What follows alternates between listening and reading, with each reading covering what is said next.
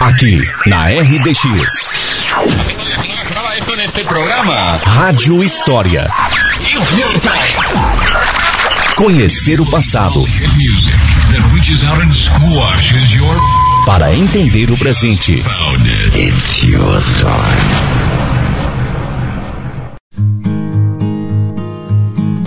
Bom dia, terra do mate. Olá, amigos de São Mateus do Sul. Após uma breve pausa, o nosso Rádio História está de volta. Está de volta num modelo diferente. Agora, uma vez por mês, estaremos aqui nas ondas da RDX compartilhando com vocês mais um pouco sobre a bela história de nossa São Mateus do Sul. E nesse mês de janeiro, abrindo o ano de 2022, coube a mim falar sobre fatos que comemoramos cinquentenário e centenário em 2022. Para isso, vamos voltar 50 anos no tempo, depois 100 anos no tempo e ver como era nossa São Mateus do Sul nos anos de 1972 e 1922 embarque conosco em mais um Rádio História. Há 50 anos atrás, no ano de 1972, nossa cidade tinha 23.634 habitantes. O prefeito era Antônio José Portes e no começo do ano se noticiava o início da fase de testes da unidade protótipo do Irati, que faria o processamento de xisto em grande escala.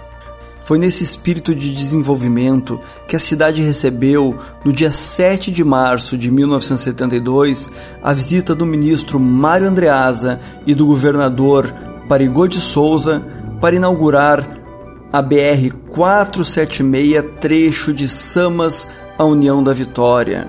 Foi um grande evento com participação de muitos políticos, onde foram entregues 85 quilômetros de asfalto nessa importante ligação entre São Mateus e União. No dia 18 de junho de 1972, a cidade comemorava a produção do primeiro barril de óleo de xisto na unidade protótipo do Irati. Esse feito foi noticiado em jornais da capital e do resto do país. No dia 21 de agosto de 1972, São Mateus recebia a visita do governador novamente, mas agora acompanhado do então presidente da Petrobras, Ernesto Geisel. Geisel se tornaria presidente da República em 74. Um mês depois, no dia 21 de setembro de 72, o governador Parigô de Souza viria pela terceira vez visitar nossa cidade para inaugurar a agência do Banestado. E no final do ano de 72, a cidade escolheria um novo prefeito, Edson Carlos Chiran. Esses são os fatos que completam um cinquentenário nesse ano de 2022.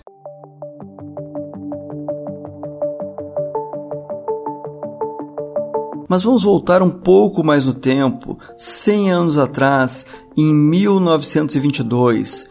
Naquele ano, Paulino Vaz da Silva era o prefeito municipal. No começo do ano, em fevereiro, a cidade recebia um grande aporte de dinheiro providenciado pelo governador Caetano Munhoz da Rocha para a conclusão da construção da Câmara e do Fórum de São Mateus.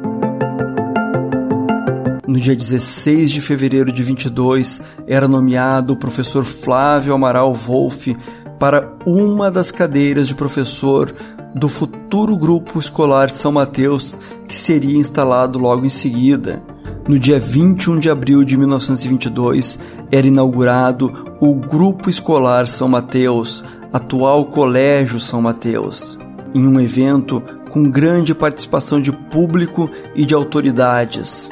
Neste ano, a cidade tinha o total de 503 alunos, sendo 170 no grupo escolar, outros 209 em escolas públicas e 124 em escolas particulares. Nesse mesmo ano de 1922, São Mateus participaria da eleição presidencial. Interessante notar que na cidade só tinham 531 votantes. Destes 531 votantes, 443 elegeram Arthur Bernardes e 88 votaram em Nilo Peçanha.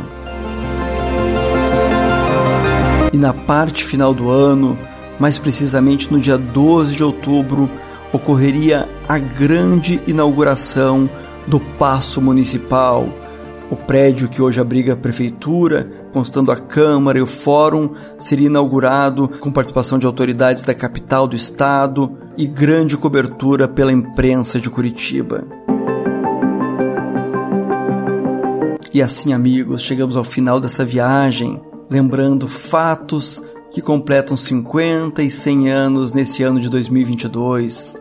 Em especial, temos que comemorar muito o centenário do Colégio São Mateus, dia 21 de abril, e o centenário do prédio da Prefeitura, da Câmara Municipal, do Fórum Antigo, que foi instalado em 12 de outubro de 1922. E certamente estes e outros assuntos serão abordados aqui na RDX ao longo do ano por mim e pelos meus colegas da equipe do Rádio História. Para o Rádio História de hoje, Gerson Souza.